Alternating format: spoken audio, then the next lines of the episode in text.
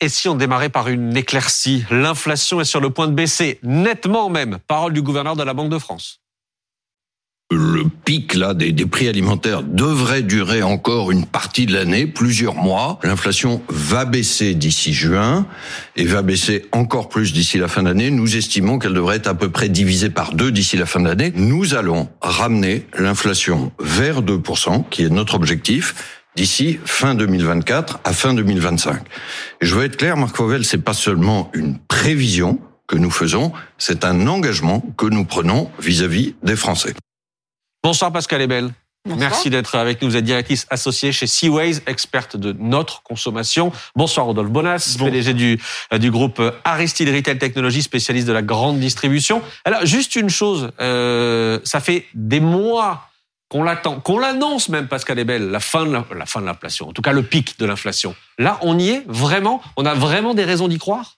Alors, il y, a vraiment d'abord une façon de calculer l'inflation. C'est important de, de mmh. rappeler qu'en effet, les prix vont continuer à augmenter. Oui. Mais comme l'inflation est calculée par rapport à l'année dernière et qu'elle a progressé à partir de juin, c'est vrai qu'à partir de juin, on aura ce qu'on appelle un effet de base. C'est mmh. comme elle était déjà élevée, forcément, par rapport aux 6,2 qu'on a en ce moment, ça pourrait oui. être 4,5. Donc ça, c'est certain.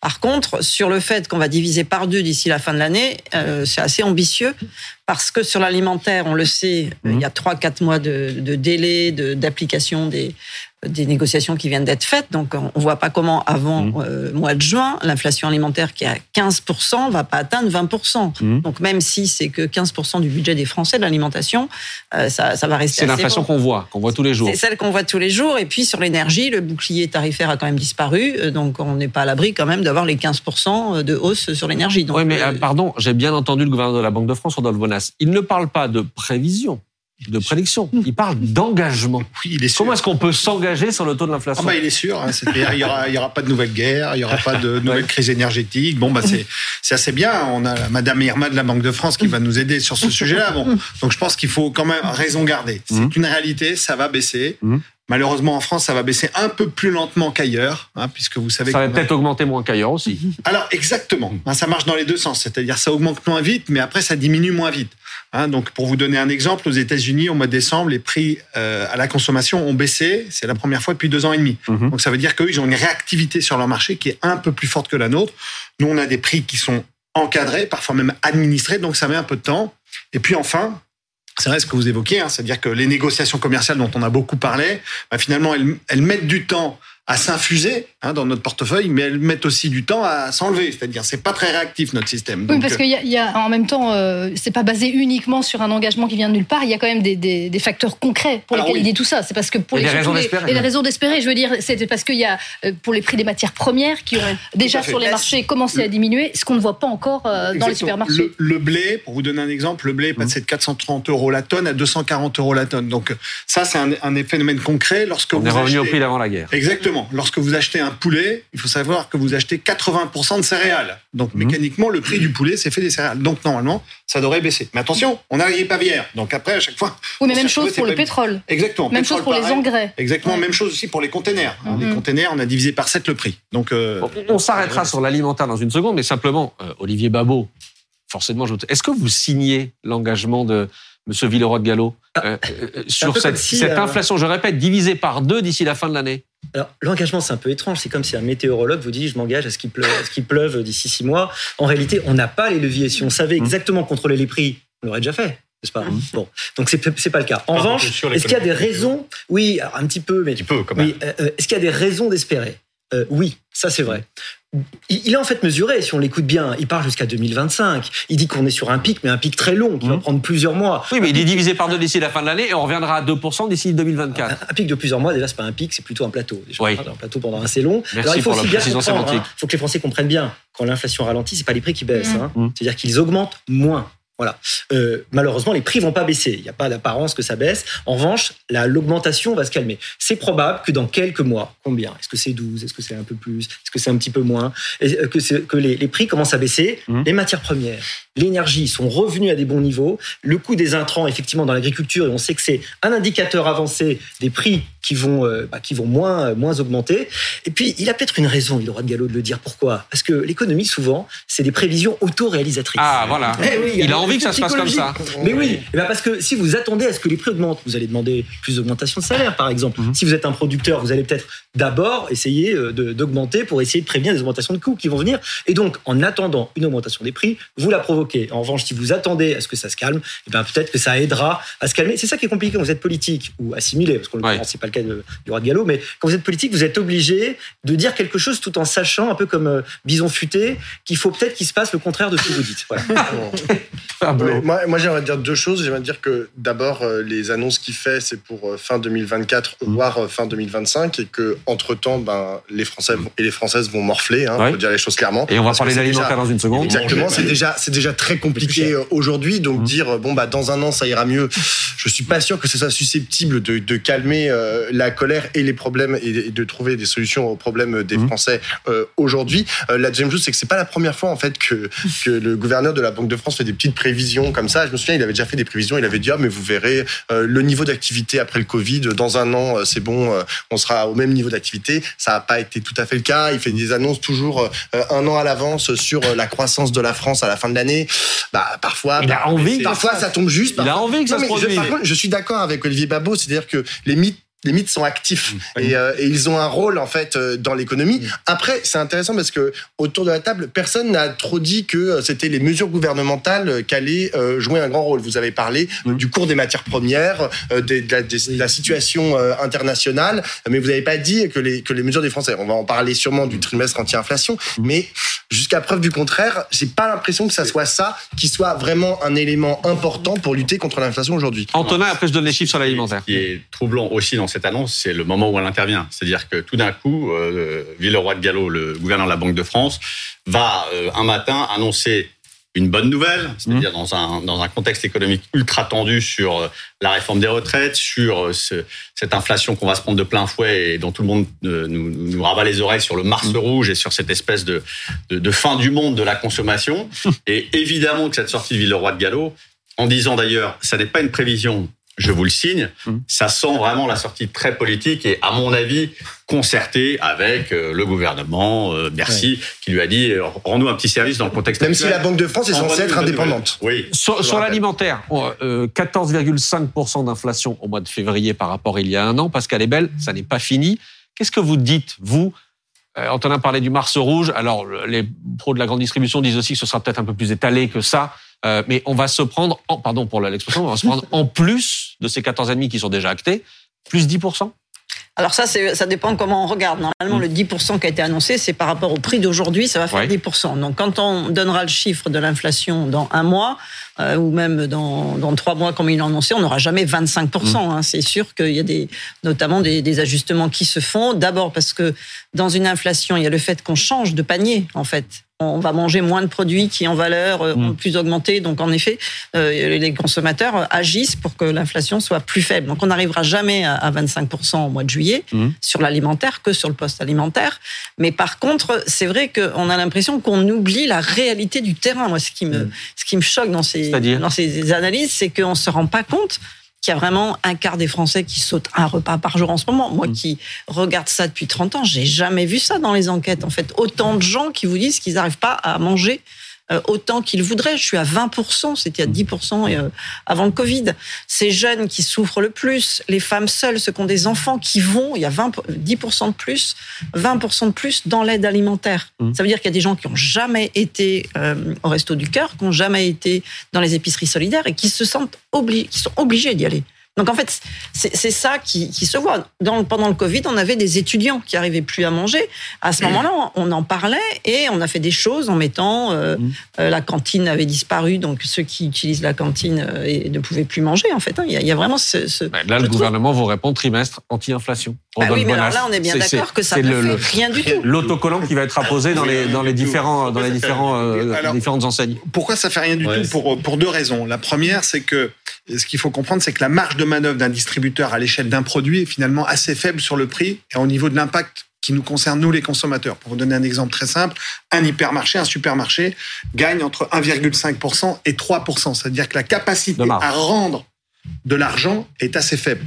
Mmh. Ça, c'est le premier effet. Puis le deuxième effet, c'est que finalement, au départ, le gouvernement était parti en disant, écoutez, on va quand même définir une liste de produits bien connus, tout le monde aura la même, on aura les mêmes prix, ça sera les plus bas partout en France. Bon, ça, ça ressemble un peu à l'économie administrée, c'est un peu difficile à faire. En revanche, les distributeurs, eux, ils ont saisi l'opportunité parce que lorsque vous leur demandez de faire du commerce, je vous garantis qu'ils n'oublient pas de le faire. Et là, c'est exactement ce qui se passe. Mm. C'est-à-dire que l'ensemble des distributeurs ont, ont, vraiment sauté sur l'occasion. À qui fait la liste de 150 produits, de 500 produits, qui mm. fait des publicités en disant c'est moi qui est moins cher. Donc en fait, quelque part, de manière sous-jacente... Un effet d'aubaine. On, on, a presque relancé euh, finalement une espèce de guerre des prix euh, qui, qui, qui, à mon avis, n'est pas très créatrice de valeur et qui va créer un. Mais pardon, mais une guerre des prix, c'est pas mal pour les, les, consommateurs. Alors oui, alors ça c'est vrai. Ah oui. Mais on a déjà, on, est, on, a, on a déjà la densité commerciale la plus élevée au monde, c'est-à-dire en nombre de magasins, en mmh. nombre de distributeurs, en nombre de concurrents. Donc on a une distribution qui est déjà très tendue en France. Donc je pense qu'en réalité, alors juste pour terminer, mmh. il y a quand même un élément qui a été souligné par rapport à cette crise qu'on a traversée, c'est qu'on a bien vu que l'augmentation du prix des matières premières dont vous parlez tout à l'heure est le seul moyen finalement d'arriver à augmenter le revenu des agriculteurs. Tous les autres dispositifs qu'on a pu imaginer jusqu'à présent, les histoires de ruissellement, etc., ça n'a jamais marché. Mais là, on voit, ça y est, on sait, on sait après cette année 2022 que ce revenu des agriculteurs, qui est bien sûr même encore trop faible aujourd'hui, le seul moyen de le faire, c'est d'augmenter le prix des matières premières. Euh, il y a une chose, euh, il va y avoir de nouvelles négociations qui vont se faire d'ici trois mois. Euh, Olivier Babot, est-ce qu'on peut imaginer que les prix en grande surface, par exemple, baissent sur certains produits? Est-ce que ça existe, ça? Euh, C'est compliqué si on se souvient bien du passé récent du combat parce que c'est ça, entre producteurs et distributeurs. C'est quoi l'idée? On, se, on lutte contre ce qu'on appelle les marges arrières. Les marges mhm. arrières, c'était en fait le fait qu'on payait trop peu les producteurs et, que les distributeurs faisaient en fait des marges trop faibles. On les a obligés à vendre plus cher. Mhm. Souvenons-nous, c'était ça le débat. Pourquoi? Parce qu'on n'arrive pas à faire du métier d'agriculteur un métier où on arrive à gagner sa vie. C'est aussi simple que ça. Pardonnez-moi, juste ajouter, ça nous a coûté à nous, Français, mhm. cette loi, un milliard et demi d'euros. Mais parce qu'il faut rétribuer le producteur. Oui, mais c'est jamais arrivé dans la poche des agriculteurs. La réalité, c'est un petit peu, parce que la marge est faible, très très faible. Toutes les études disent que c'est quand même. Olivier. Pardon, Olivier. en tout cas, c'est absolument fondamental de, de, distinguer les prix alimentaires comme on l'a fait. Mm. Pourquoi? Parce que quand on donne le prix de l'inflation, il faut savoir que c'est un panier moyen. Un panier moyen, par définition, comme le français moyen, il n'existe pas. On a tous une consommation qui est différente. Et plus vous êtes pauvre, plus la part de votre revenu que mm. vous, que vous consommez dans l'alimentaire est important par rapport à l'épargne, par exemple, que vous pouvez vous permettre quand vous êtes plus riche. Ça veut dire qu'une une augmentation des prix à la consommation vous touche beaucoup plus en proportion quand vous êtes plus modeste. Vous voyez, cette espèce de, double effet qui se coule, qui fait que déjà c'est difficile, mais c'est encore plus dur compte tenu de la structure de votre consommation, et c'est difficile de l'adapter. Alors les aides, bah, on peut les comparer à des petits anesthésions. Mmh. Voilà, euh, il y, aura des petites baisses, mais c'est pas un levier qui va changer. Je veux dire, le vrai truc qui va changer l'inflation, si vous voulez, c'est l'augmentation des taux. Voilà, euh, l'augmentation des taux qui fait que par exemple l'inflation de l'immobilier va mmh. est stoppée. On va peut-être avoir des baisses de prix, euh, peut-être avoir des, phénomènes où à terme peut-être que ça pourrait baisser un petit peu. il y a d'autres choses qui se jouent, mais pour le locataire, avec des effets négatifs de richesse pour le propriétaire. Mais pardon, mais terme, je, reviens sur le, je reviens sur l'inflation dans les hyper, dans les supermarchés, Pascal Abel. Est-ce qu'on peut voir à un moment donné des prix baisser? Ou en gros, est-ce que les prix qu'on a aujourd'hui, c'est acquis, c'est fait, on ne viendra pas dessus de toute façon. Non, je crois vraiment que c'est parce qu'on a un système qui est compliqué avec cette concurrence, alors qu'en Allemagne, là, en ce moment, le prix du beurre a baissé de 30%. Mmh. Et en fait, ça, on le verra pas. C'est-à-dire que euh, on a dans d'autres pays que très peu d'acteurs. On arrive à faire des paniers euh, enfin, administré en mmh. Grèce où il y a en effet tout le monde a mis euh, le même prix euh, fixé pour un panier de biens. Mais donc euh, on sent que le système ne permet pas ça. On voit on voit ça quand c'est le carburant à la pompe, ça met beaucoup de temps, on mmh. arrive à baisser. Et dans l'alimentaire, moi j'ai du mal à croire qu'on aura des baisses aussi fortes que ce qu'on a chez nos voisins. Et dans le Et oui, et oui, on dit souvent que les prix augmentent à la vitesse de l'ascenseur et ils descendent à la vitesse de l'escalier. Donc mmh. c'est très vrai, c'est Yves Puget qui a raconté ça, mais c'est assez vrai. C'est-à-dire dans l'alimentaire, ça met beaucoup plus de temps à descendre qu'à monter. Alors après, ce qui va se passer, c'est quand même que faut pas oublier que le premier critère de fréquentation d'un magasin après la proximité, c'est le prix. Donc ça veut dire que les distributeurs quelque part, ils vont continuer à exercer leur métier. La concurrence, ça joue. Ils vont exactement concurrence déjà entre distributeurs, mais surtout exercer une pression sur les industriels. Et là, il faut aussi éclairer le débat en disant il y a deux typologies d'industriels. Il y a les industriels qui sont finalement les très grosses marques industrielles internationales qui aujourd'hui sur lesquelles il faut exercer une pression qui est très très forte. Et là, c'est un combat titan. Et puis, C'est eux qui ont demandé les plus fortes hausses. hein. Exactement. Et c'est bien ça qui est un petit peu, pardonnez-moi, révoltant. Dire, attendez les gars, euh, si vous êtes des grands groupes internationaux, vous avez des profits qui sont assez significatifs, on est dans une situation difficile, il est temps de mettre la pression là-dessus. Et deuxièmement, vous avez après l'autre partie des industries qui sont les petites PME agroalimentaires qui en particulier fabriquent tous les produits finalement qui sont un peu sans marque, ces fameuses marques de distributeurs, bah derrière, souvent, ce sont des industriels français. Cela, pour les coups, on a besoin de préserver ce tissu agroalimentaire euh, euh, et donc en préservant leur marge, parce que pour eux, parfois, c'est très très difficile. Oui, par contre, comment expliquer que les, les prix ne vont pas baisser à un moment donné? On parle, Vous parlez du poulet tout à l'heure, hein, des, des barquettes de poulet à 9, 10 euros.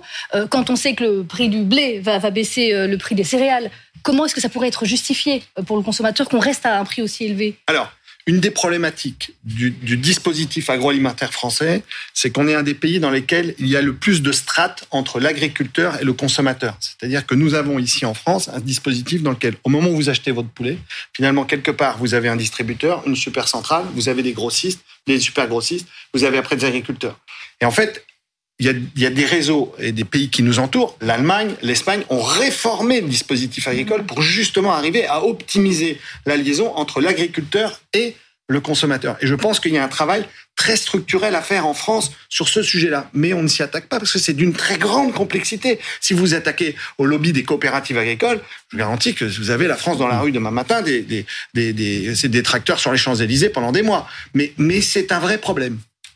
Olivier. Il y a un autre phénomène qui peut jouer, par exemple, quand il y a beaucoup de main-d'œuvre dans le prix, c'est qu'il y a un effet cliquet. Eh oui. Le prix de main-d'œuvre, vous avez augmenté les salaires, et bah, il ne pèse pas. Donc, euh, donc ça, ça laisse le prix au même niveau.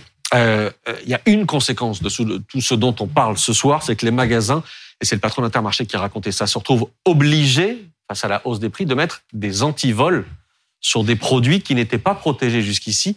Écoutez ce qu'il disait. La nouveauté, c'est qu'on antivole euh, la viande, on antivole le poisson frais emballé, et ça, c'est euh, nouveau. On le faisait pas il y a 2-3 ans, mais on constate effectivement des, des vols qui, lorsqu'ils sont réalisés, euh, sont sur des valeurs importantes. Ça peut être 8-9 euros. Donc on n'a pas le choix, on s'équipe et on a euh, revu aussi euh, bah, les plannings des, des vigiles pour avoir des présences plus importantes. Ça, ça remet en, en perspective le sujet, c'est comment rendre accessible. euh, euh, même pas le mieux manger, déjà pouvoir manger, hein, c'est une situation qui nous nous préoccupe. C'était ce matin face à Apolline de Malherbe. C'est ça aussi, parce qu'elle est belle l'effet de l'inflation. Ah oui, tout à fait. 14% de fraude en plus et de vol dans, à l'étalage. Donc ça montre qu'il y a euh, finalement un désarroi par rapport à ça et qu'il y a vraiment une difficulté par rapport au, fait de manger. Euh, le prix de la baguette a augmenté de 20%. Tous- tous les produits de base, en fait. Le lait, c'est ce qui augmente le plus, alors que c'est ce qui fait la nourriture de ceux qui ont peu de moyens. Mhm. Et donc c'est cette question-là qui euh, finalement pose question. Et on se dit, ça va avoir une influence sur les mouvements dans, dans les rues, les manifestations. C'est pour ça qu'il y a autant de jeunes. Pourquoi est-ce que dans toutes les petites villes, Mhm. des gens qui ne manifestaient jamais, on les voit dans la rue c'est pas à cause des retraites, c'est parce que ce sont ceux qui sont les plus touchés. Ils sont les plus touchés parce que plus on est dans une zone rurale, plus on a eu un impact de l'énergie quand on est dans une maison. Mhm. Donc ils ont euh, des factures d'électricité qui sont très élevées et ils ont l'alimentation s'ils sont nombreux dans la famille. Même si, à l'inverse, Pablo, et on va en parler dans une seconde, euh, tout ça pèse évidemment sur le budget de ceux qui voudraient faire grève et Exactement. qui se retrouvent dans une situation où ils ne peuvent pas faire grève. Mais et- exactement, et c'est c'est un, c'est un vrai problème. hein. Moi, j'en ai parlé avec euh, beaucoup de manifestants et de manifestantes qui n'étaient pas forcément d'ailleurs euh, Mhm. euh, en grève, notamment lorsque euh, il y avait une grande mobilisation qui avait eu lieu un, un samedi. Euh, les gens me disaient, ben en fait, moi, j'ai pas trop de choix. Je je peux pas me priver d'un jour de, de grève parce que c'est 80, c'est 100 euros en moins.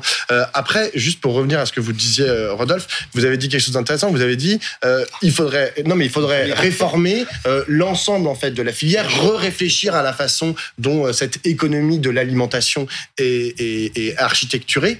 Ben voilà, genre euh, Emmanuel Macron, s'il veut absolument être un réformateur, au lieu de se dépêcher de faire cette réforme des retraites qui ne sert absolument à rien et qui n'est absolument pas nécessaire, mais qui nous propose plutôt une réforme ambitieuse de l'économie, de l'alimentation et, euh, et de, de réforme de la filière dans son entier. Là, il y a quelque chose à faire. Là, il y a une urgence. Et là, les Français et les Françaises, à mon avis, comprendraient que, ben oui, il est euh, minuit moins 5 et qu'il faut le faire tout de suite. Bon, merci Rodolphe Bonas. J'ai j'ai une bonne idée. Merci d'avoir été avec nous. Merci Pascal Ebel également d'avoir été avec nous ce soir dans 22h.